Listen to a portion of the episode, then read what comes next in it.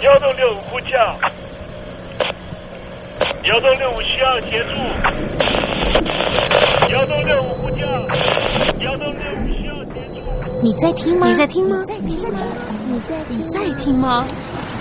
人生如航行，去与返，载满多少故事？你要睡上下铺吗？后面这个地方。如果吵得太累的话，三天都没有洗澡，真的很累，地上就躺着就睡了。我有看到我父母亲，我现在是要去看父母亲的状况。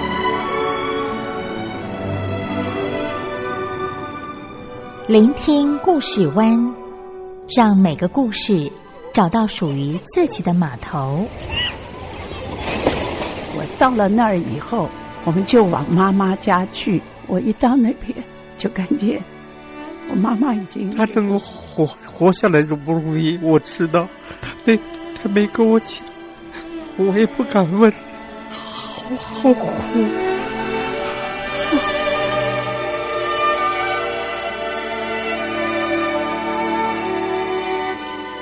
聆听故事湾，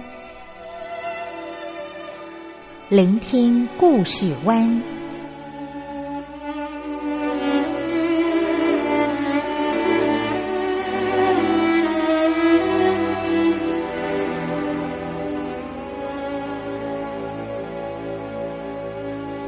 故事总有一个停泊的港湾。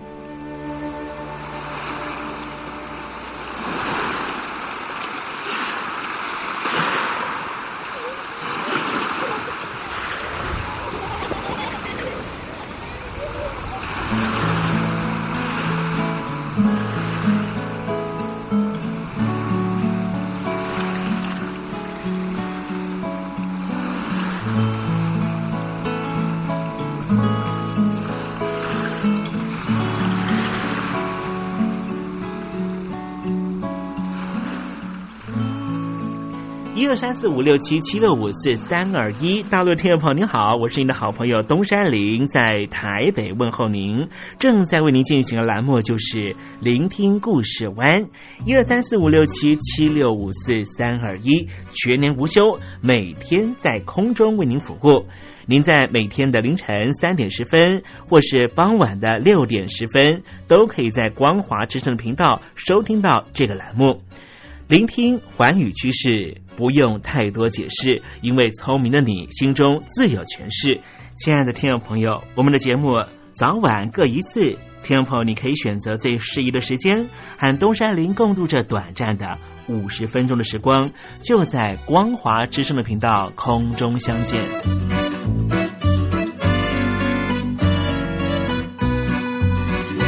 那么，听众朋友，收听、聆听故事湾东山林的节目，到底能够听到什么样的内容呢？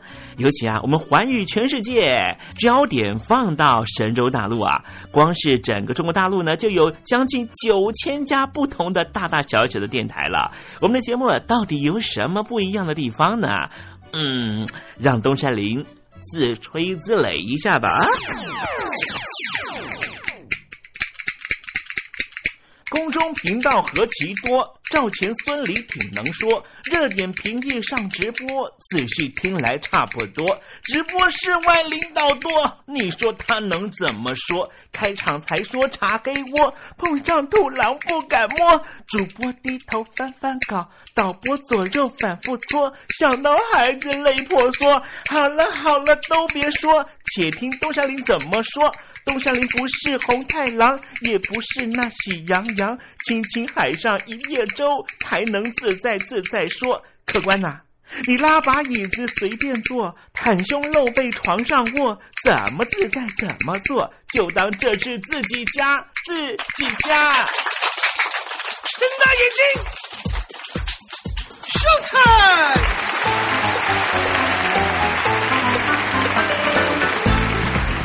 众朋友您好，我是你的好朋友东山林，在台北问候您。正在为您进行的栏目就是《聆听故事湾》啦。为什么节目的开场要这样的隆重呢？因为在凌晨三点钟的时候才进行我们的节目啊。听众朋友可能正在打瞌睡之中，或是呢在睡梦之中，所以呢要赶快把听众朋友呢让那瞌睡虫踢到九霄云外啦。听众朋友，今天的节目非常的精彩，千万不要错过喽。那么精彩的内容到底包含了什么呢？赶快让东山林为您报告。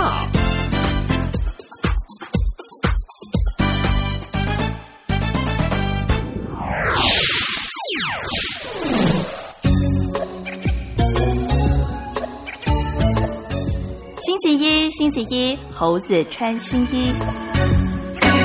最近很多这个消息的显示呢，都说了这个东协各国呢非常担心呐、来自于北京的力量，似乎呢要跟北京当局呢这个切八段啊，划清界限啊。其实呢，东协当时成立的过程呢，所担忧的就是共产党啊。待会呢，在时政你懂得的环节里面呢，再跟听众朋友介绍。那么今天节目的下半阶段为您进行的环节就是文学星空哦。分手伤了谁？谁把它变美？我的眼泪写成了诗，意。听众朋友您好，我是孙燕姿，邀请你仔细听我的专辑《完美的一天》。因为回忆，当然有东山林的陪伴，就是完美的一天。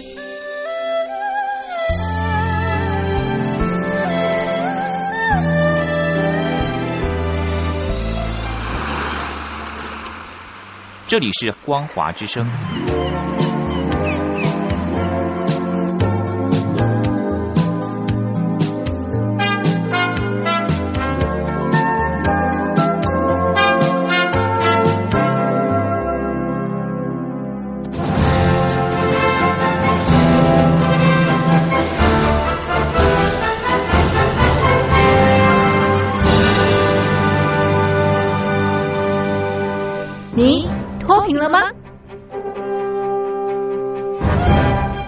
时候的习近平就深知贫困之苦。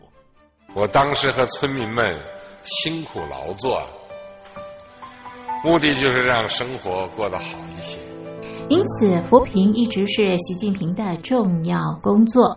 二零一五年，习近平在中央扶贫开发工作会议上做了二零二零大陆全面脱贫的承诺。到二零二零年，我国现行标准下，农村贫困人口实现脱贫，是我们的庄严承诺。一诺千金，全社会要行动起来，进锐出战，精准施策。于是，一场脱贫攻坚战席卷大陆。为了打赢扶贫攻坚战，大陆提出了精准扶贫。世界上大部分采用的扶贫方式，都是将扶贫的钱平均分给贫困者。中国的精准扶贫则完全不同。为了让资金使用更高效，扶贫效果更好，中国根据村子的特点。以及每户村民档案记录的不同情况来分配钱，安排不同的扶贫方式。于是，有的村子做起了旅游业，有的村子通过修路大桥，极大的增加了农产品的销量。有些没有工作能力的老人，给他们生活所需资金保障；有些缺乏劳动技能的，给他进行职业培训。中国扶贫就是这样结合村子的特点与个人的情况，以个性化定制为每个贫困户找出脱贫方式，这就是中国扶贫的精准度。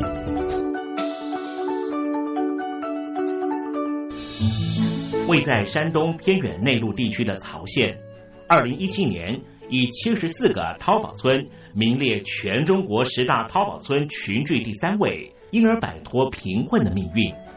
丁楼村是曹县淘宝村的鼻祖，全村有九成多的家庭在家开网店，大多以服装加工业为主，并形成产业，带动周边乡镇跟进发展，连人口都跟着回流。大学生和外出务工青年纷纷返乡创业。二零一六年，丁楼村的全年电商销售额已高达三个亿，产品远销十多个国家和地区，百分之八十以上的人家拥有私家车。从二零一六年到二零一九年，大陆累计发放三千八百多亿人民币，并动员大量人力，全力扶贫。今年就是二零二零年，大陆彻底脱贫奔小康了吗？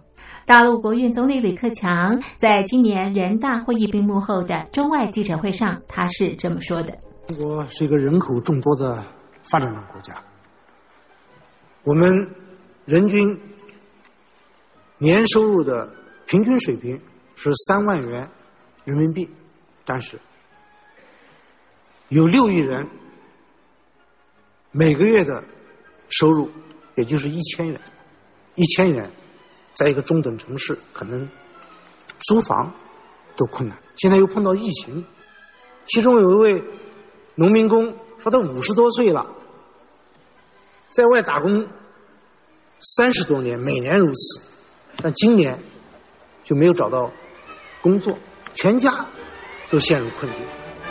唉，听众朋友，你脱贫了吗？欢迎听众朋友来信分享你的脱贫经验，或者大陆政府脱贫做法与建议。我们准备高端短波收音机要送给您哦。活动从八月一日进行到十月三十一日，请您写下姓名、地址、邮编、联络电话、年龄等基本资料。传统邮件请寄到台北邮政一七零零号信箱，台北邮政幺七零零号信箱，嘉陵东山零收。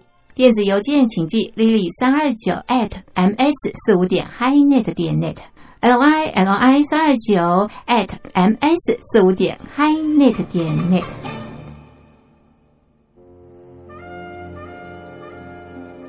你脱贫了吗？大陆全面脱贫了吗？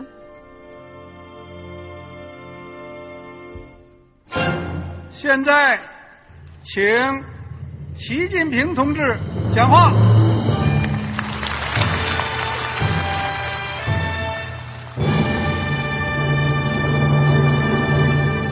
中国梦必须紧紧依靠人民来实现。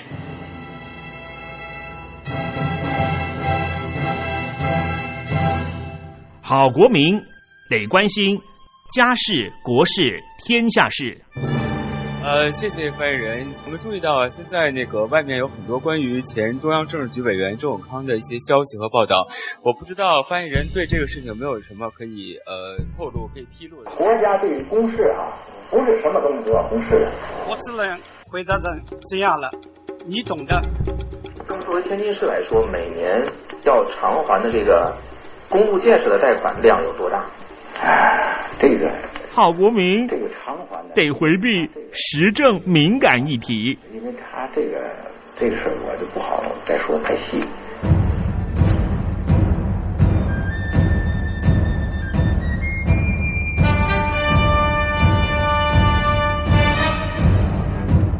我们要坚持人民当家作主，坚持人民主体地位。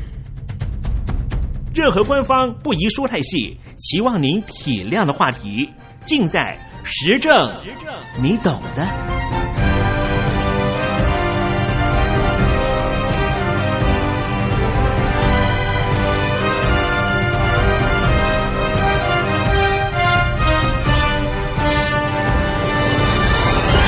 我只能回答这样了，你懂的。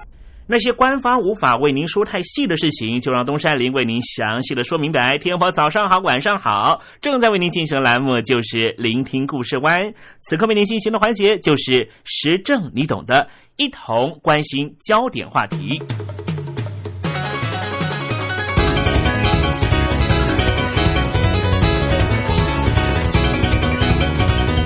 中共总书记习近平决定在国际外交上面大打政党牌，宣扬他们的治国理念。不过，可以断言这张牌一定在东南亚国家是走不下去的。如果听众朋友对于一九六零年代的政治环境没有深刻了解的话，现在可能很难理解东南亚对于北京当局的恐惧。从今天来看，以美国领导的非共产主义世界对抗由苏联领导的共产主义世界，由美国取得胜利是毫无疑问的，很容易可以预测得到。但是对于生长在一九六零年代东南亚的人来说，这个胜利并不是必然。事实上，当时的共产主义看起来是一股不可抗拒的潮流，像是东协的五个创始国就非常害怕共产主义，因为他们国内都历经过共产主义者的暴乱。一九四零年代和一九五零年代，马来西亚和新加坡都遭遇到马来西亚共产党领导的暴动事件。当时的苏阿托总统执政的印尼政府遭到印尼共产党在一九六五年试图发动的未遂政变重创，政变策划者杀害了几名印尼将军，并且将目标锁定在苏阿托和战略储备司令部的指挥官。泰国也受到类似的侵扰，并且担心，如果中南半岛倒向共产主义，泰国将成为东南亚对抗共产主义的前线。菲律宾在一九四二年到一九五四年历经了虎克党的暴动事件。一九四九年，中国成为共产党国家，随后朝鲜半岛和中南半岛爆发了两次针对于共产主义的战争。一九五三年七月二十七号，朝鲜半岛停战协议签订，战争结束，朝鲜的局势稳定下来。但是朝鲜半岛一分为二，然而战火仍旧在其他地区越演越烈。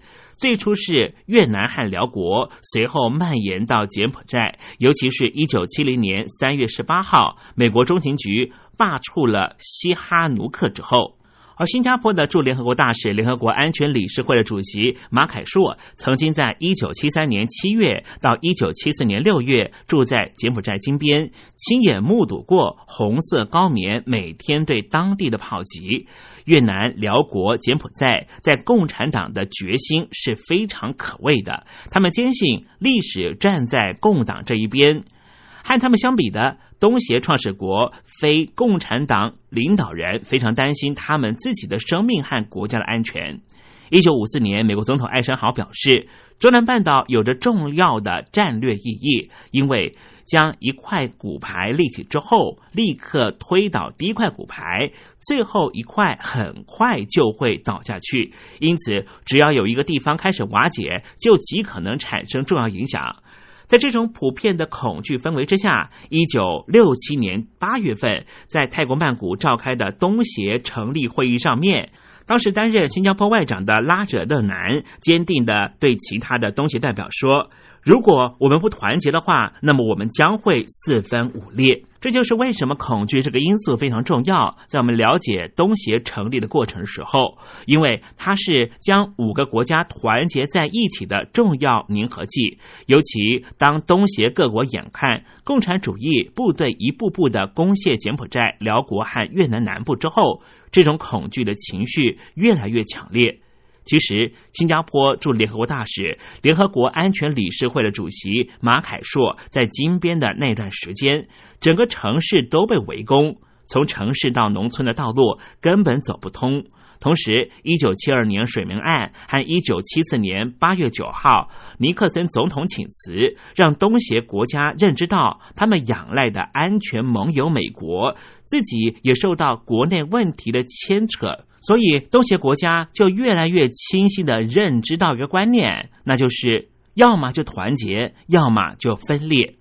当我们认识东协的成立过程的时候，我们就知道，不是现在我们所想象的东协完全是为了经济的统合，其实一开始完全是为了安全上的威胁。一九七五年四月三十号，西贡沦陷的时候，东协领导人内心感到非常黑暗。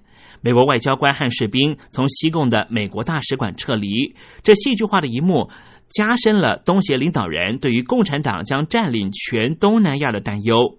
在此八年前，也就是一九六七年的十月十九号，李光耀曾经说：“如果美国从越南撤退，最快一年半的时间，泰国将会爆发战争，紧接着就是马来西亚，不到三年的时间。”李光耀说：“他自己一定会在众目睽睽之下被吊死。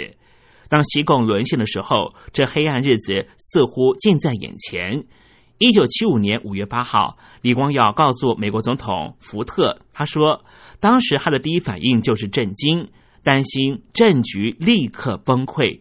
在谈到东南亚的混乱局势的时候，李光耀提到，泰国人认为美国没有道德，媒体在凑热闹，辽国已经濒临垂死的局面，柬埔寨则在中国和越南之间挣扎。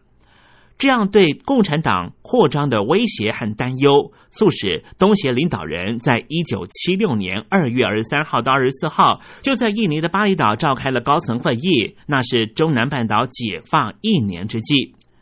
这为东协加强政治和经济合作奠定了良好的基础，但是并没有关上和中南半岛国家和解的大门。在巴厘岛开会的东协领导人充满着担忧和恐惧，相形之下，越南领导人则显得非常傲慢。他们相信东南亚地区的历史最终将会站在共产党这一边。在一九七六年八月份，斯里兰卡召开了不结盟运动峰会上面，新加坡的前任总统纳丹看到了越南领导人对于局势充满自信。当时纳丹总统碰巧读到了越南总理范文同写给斯里兰卡总理的便条，上面写着：“随着美国的失败和越南的统一，革命已经开始，共产主义将会横扫整个东南亚地区。”越南领导人的傲慢导致于他做出了越南历史上最惨烈的战略决定。在一九七五年共产党政权占领中南半岛之后，一般认为柬埔寨。辽国和越南共产党应该会形成一个统一集团，因为他们曾经共同抵抗过美国在他们国内支持的军事力量。然而，相反的情况却发生了：三个国家的共产党各自执政之后，柬埔寨和越南以前持续了好几个世纪的传统竞争关系再次上演。柬埔寨的红色高棉和越南断交，柬埔寨开始站到中国那一方，以抵抗越南和苏联的联盟。中苏分裂的情势蔓延到了中南半岛。随着北京当局和莫斯科的分裂，越南开始计划入侵计划以及占领柬埔寨。因为越南领导人在打败一个。非常大的超级国家美国之后信心满满，而且他们相信可以依靠苏联的军事力量打倒中国，因此他们无视北京当局的警告，就在一九七八年的十二月入侵了柬埔寨。出乎越南意料之外的是，东协领导人坚定而团结一致的反对越南侵犯柬埔寨。新加坡的前任副总理拉惹勒南曾经在一九九二年一篇文章中写道：“这并不是对地区主义的信念，而是出于面对共同的恐惧，最终将导致于越共的失败。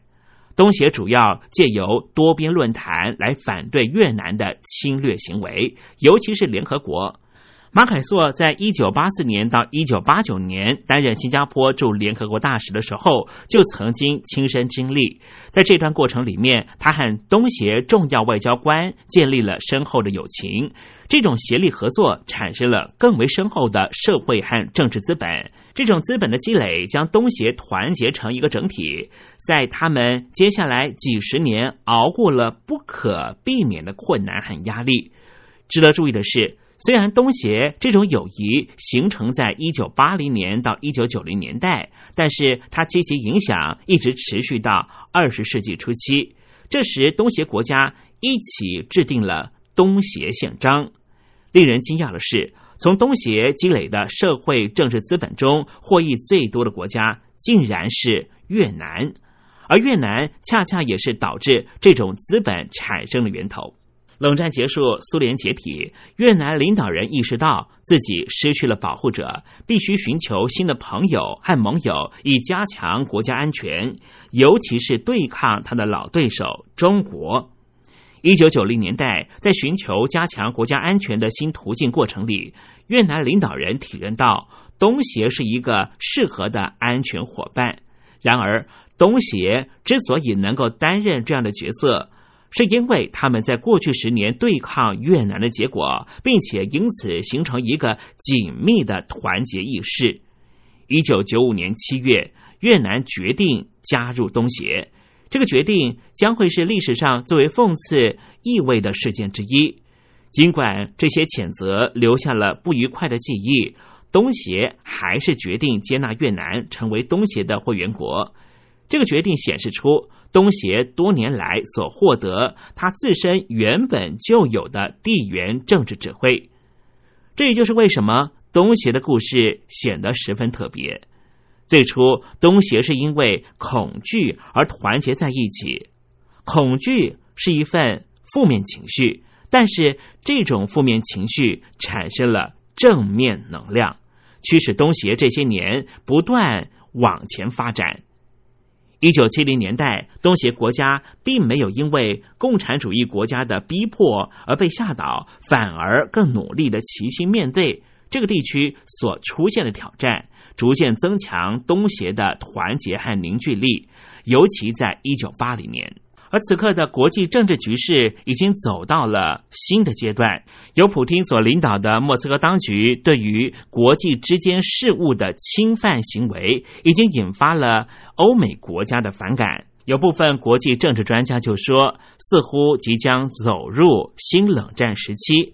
而莫斯科方面呢，对于东协国家曾经有的好朋友越南也没有忘记，在二零一八年到二零二零年之间。越南和莫斯科双方签署了二零一八年到二零二零年的双边军事合作路线图。越南方面允许俄罗斯的军舰进入金兰湾。越南和莫斯科当局的重新合作，不光是让北京当局感到担忧，毕竟越南和北京当局曾经打过所谓的中越战争。越南和莫斯科方面的合作，也有部分的中南半岛问题的专家说。东协的部分国家也开始担忧，越南是不是又要重启过去的一些作为，使得东协的五个主要创始国心中的恐惧逐渐升温。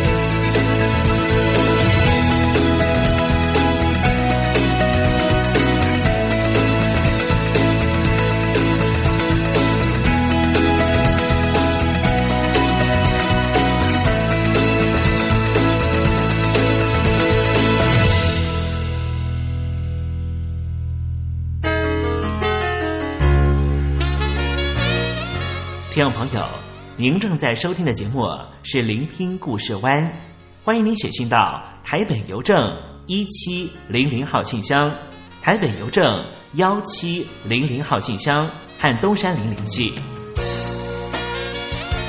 东山林就是东边的山里有只麒麟的东山林，东山林等候您的来信哦。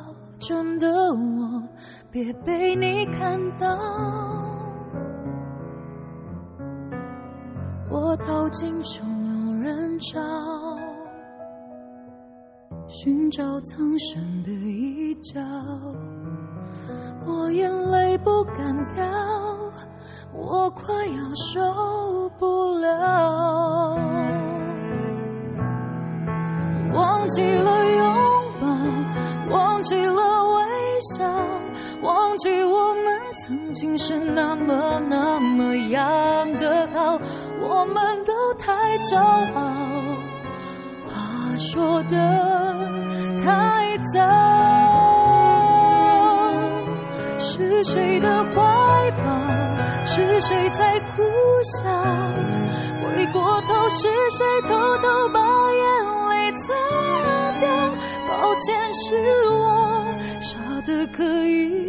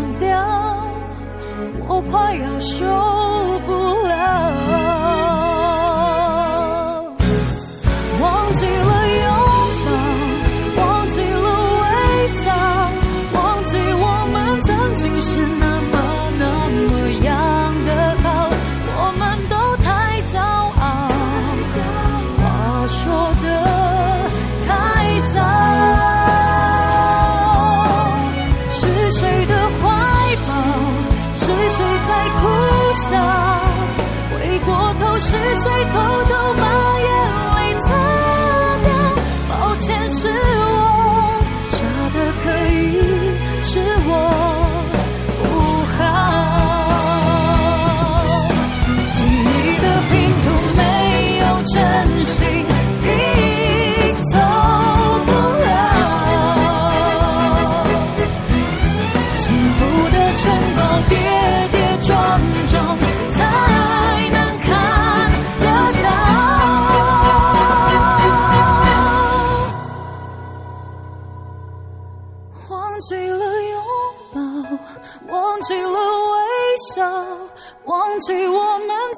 是那么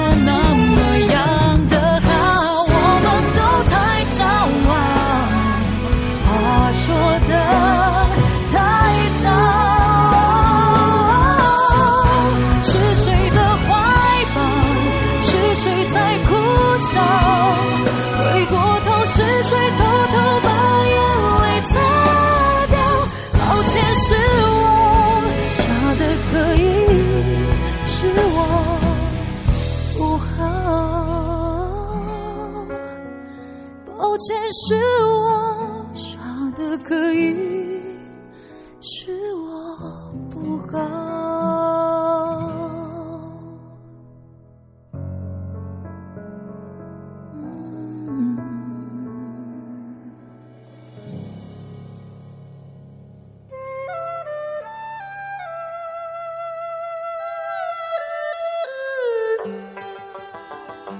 这是两岸中国人都喜欢的一首歌。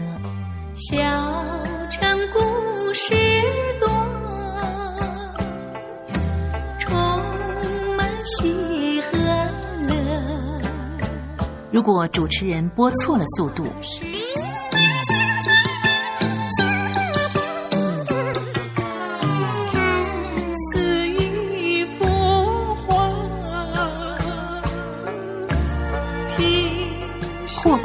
或慢的走调歌曲，都不是听众喜欢的。人生境界真善美，这一包括。两岸和谐关系也得循序渐进，快慢相宜。小城故事真不错，亲起来小船来做客。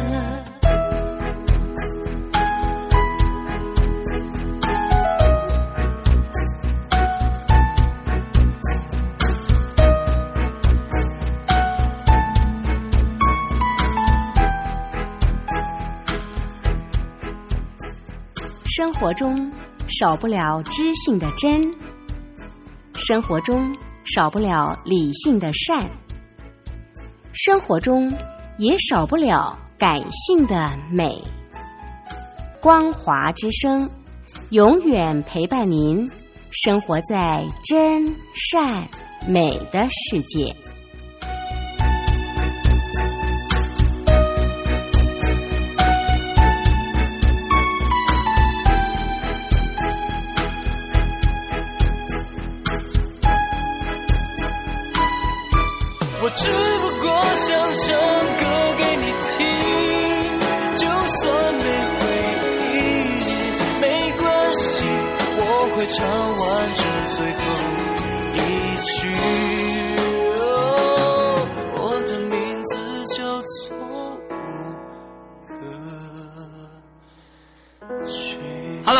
的听众朋友，你好，没错，我就是吴克群。不管你现在在做什么，不管你现在在哪里，吴克群和光华之声在台北问候你。我只不过想唱歌给你听，用尽我全力，一首歌。这里是光华之声。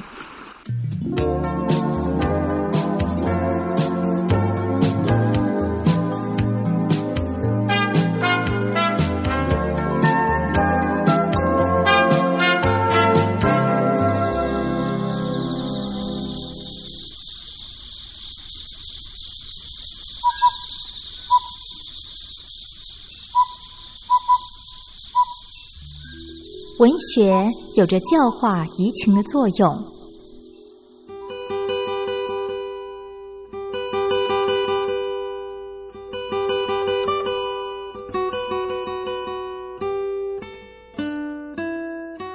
它开辟了你我的视野，转变我们的气质，陪伴我们度过生命中的每一段起伏跌宕。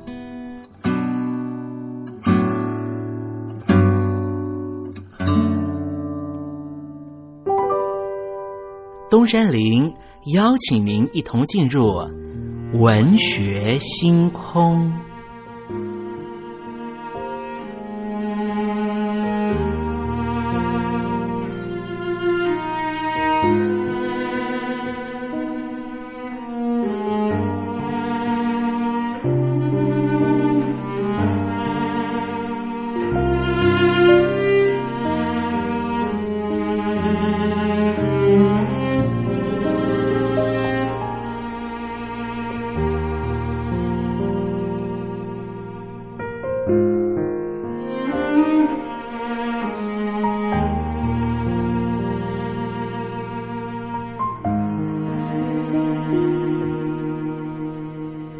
文学星空，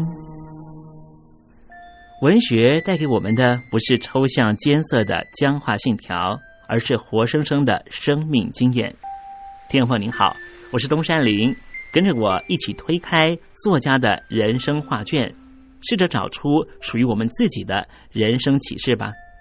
今天为听众朋友介绍的文学巨著就是蒲松龄的《聊斋志异》。蒲松龄字留仙，别号柳泉居士，山东淄川人，生于明朝崇祯十三年，卒于清朝康熙五十四年。他是出身于书香世家，但是他和父亲却始终困于童子业，不能够更上一层楼。他十九岁的时候就以县府道第一，补了博士弟子员，但是之后连举人都没有中。到了七十岁，还是岁贡生。据说这和他得罪了权贵有关系。蒲松龄的著作很多，除了这本书之外，另外有文集四卷、诗集六卷、杂著五册。相传《醒世姻缘》也是出于蒲松龄之手。当然，让他名垂不朽的还是这本书《聊斋志异》。这本书总共编辑了短篇小说四百三十一篇，用文言写作，至今也有白话译本问世。定稿的时候，他已经五十岁了，死后五十年才有科本出版。不过在刊本之前，也有抄本流传，一如曹雪芹的《红楼梦》。不可讳言的是，这本书受到魏晋志怪和唐代传奇小说的影响，可谓是一脉相承。但是它糅合了两者的优点，更有境界，展现出了作者创作的才华。用笔简练，情节生动，故事完整，也提高了可读的趣味性。《聊斋志异》这本书能够非常轻易的使读者同喜怒共哀乐，产生共鸣。这本书的题材大致可以分成四类。第一类是对于科举制度的抨击和讥讽，他用了许多嬉笑怒骂的手法，举出了科举的缺点加以挞伐，同时也流露出他对这个制度的依恋。第二个部分就是铺露了清代政治的腐败和社会的黑暗，例如促制一篇所写的官吏科练的凄惨，使得老百姓家破人亡。第三部分就是借由妖狐鬼怪来讽刺人类。书中的妖狐大多是善良多情的，并且不曾害过人。反观人类却是无情无义。第四类就是描写男女情爱的，用笔朴实，非常大胆。作者是一位相信因果之说的宿命论者，他认为一切悲惨命运都是宿报，所以必须忍受折磨。也因为蒲松龄是宿命论者，所以即便是胡适喜欢《聊斋志异》这本小说，但是他却说，蒲松龄虽然有绝高的文学天才，却只是一位很平凡的思想家。在感情方面，无疑的，蒲松龄歌颂真善美，所以他在书中创造了许多美丽的故事。以超现实的手法，假借灵鬼、艳狐、花妖来编织许多稚艳、真情、生动、美丽的故事，以烘托作者的心灵世界。任何一位伟大的作家，对爱憎和是非之辩必然是强烈的。作者当然也不例外。书中常可以见到作者对反面人物给予无情的批判，例如在《云翠仙》这篇的梁有才斗士中的南三父。作者蒲松龄都给予惨死而后快，充分表现出他的爱憎情怀。在表现手法上，虽然他继承了传统传奇志怪的遗风，但是却开出了灿烂的花朵，呈现丰硕的果实，以至于之后产生了不少类似的笔记小说，例如袁枚的《新奇邪》，沈启凤的《邪夺》和俄邦的《夜谈随录》。浩鸽子的《银窗异草》等等数十种，都是受到蒲松龄的影响，蔚为一时的风尚。好了，听众朋友，今天的文学星空为您点亮的文学名著，就是蒲松龄的《聊斋志异》。希望听众朋友能够拨冗阅读。当我们真实的进入这本书的情境，透过反省思索，一定可以获得踏实的心得。文学星空，我们下回见。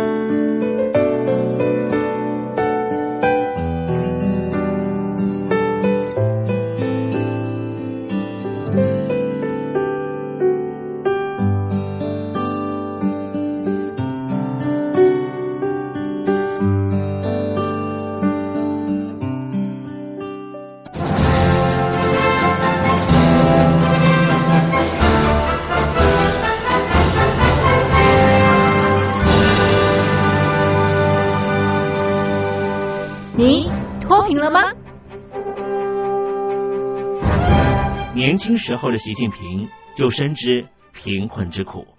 我当时和村民们辛苦劳作，目的就是让生活过得好一些。因此，扶贫一直是习近平的重要工作。二零一五年，习近平在中央扶贫开发工作会议上做了二零二零大陆全面脱贫的承诺。到二零二零年，我国现行标准下，农村贫困人口实现脱贫，是我们的庄严承诺。一诺千金，全社会要行动起来，进锐出战，精准施策。于是，一场脱贫攻坚战席卷大陆。为了打赢扶贫攻坚战，大陆提出了精准扶贫。世界上大部分采用的扶贫方式，都是将扶贫的钱平均分给贫困者。中国的精准扶贫则完全不同。为了让资金使用更高效，扶贫效果更好，中国根据村子的特点。以及每户村民档案记录的不同情况来分配钱，安排不同的扶贫方式。于是，有的村子做起了旅游业，有的村子通过修路大桥，极大的增加了农产品的销量。有些没有工作能力的老人，给他们生活所需资金保障；有些缺乏劳动技能的，给他进行职业培训。中国扶贫就是这样结合村子的特点与个人的情况，以个性化定制为每个贫困户找出脱贫方式，这就是中国扶贫的精准度。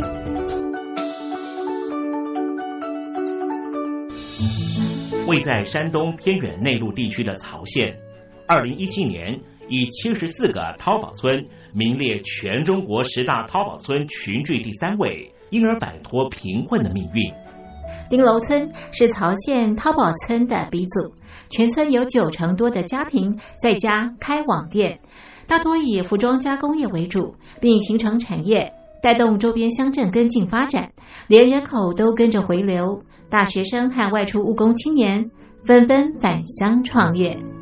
二零一六年，丁楼村的全年电商销售额已高达三个亿，产品远销十多个国家和地区。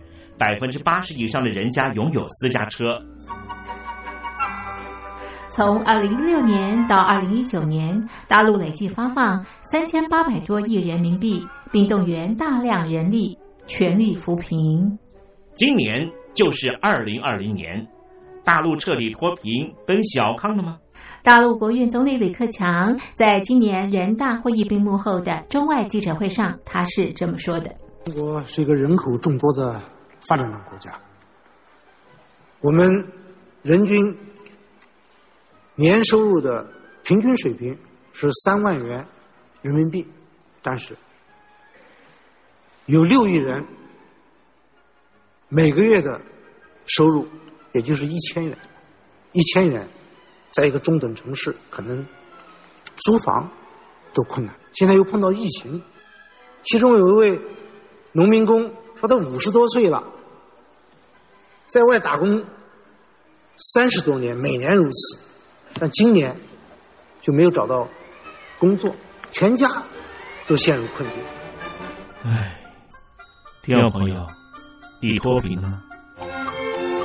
欢迎听众朋友来信分享你的脱贫经验，或者大陆政府脱贫做法与建议。我们准备高端短波收音机要送给您哦。活动从八月一日进行到十月三十一日，请您写下姓名、地址、邮编、联络电话、年龄等基本资料。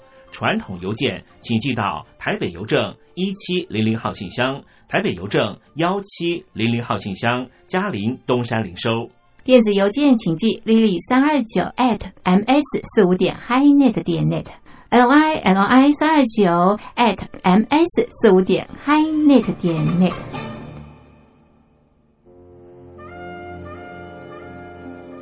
你脱贫了吗？大陆全面脱贫了吗？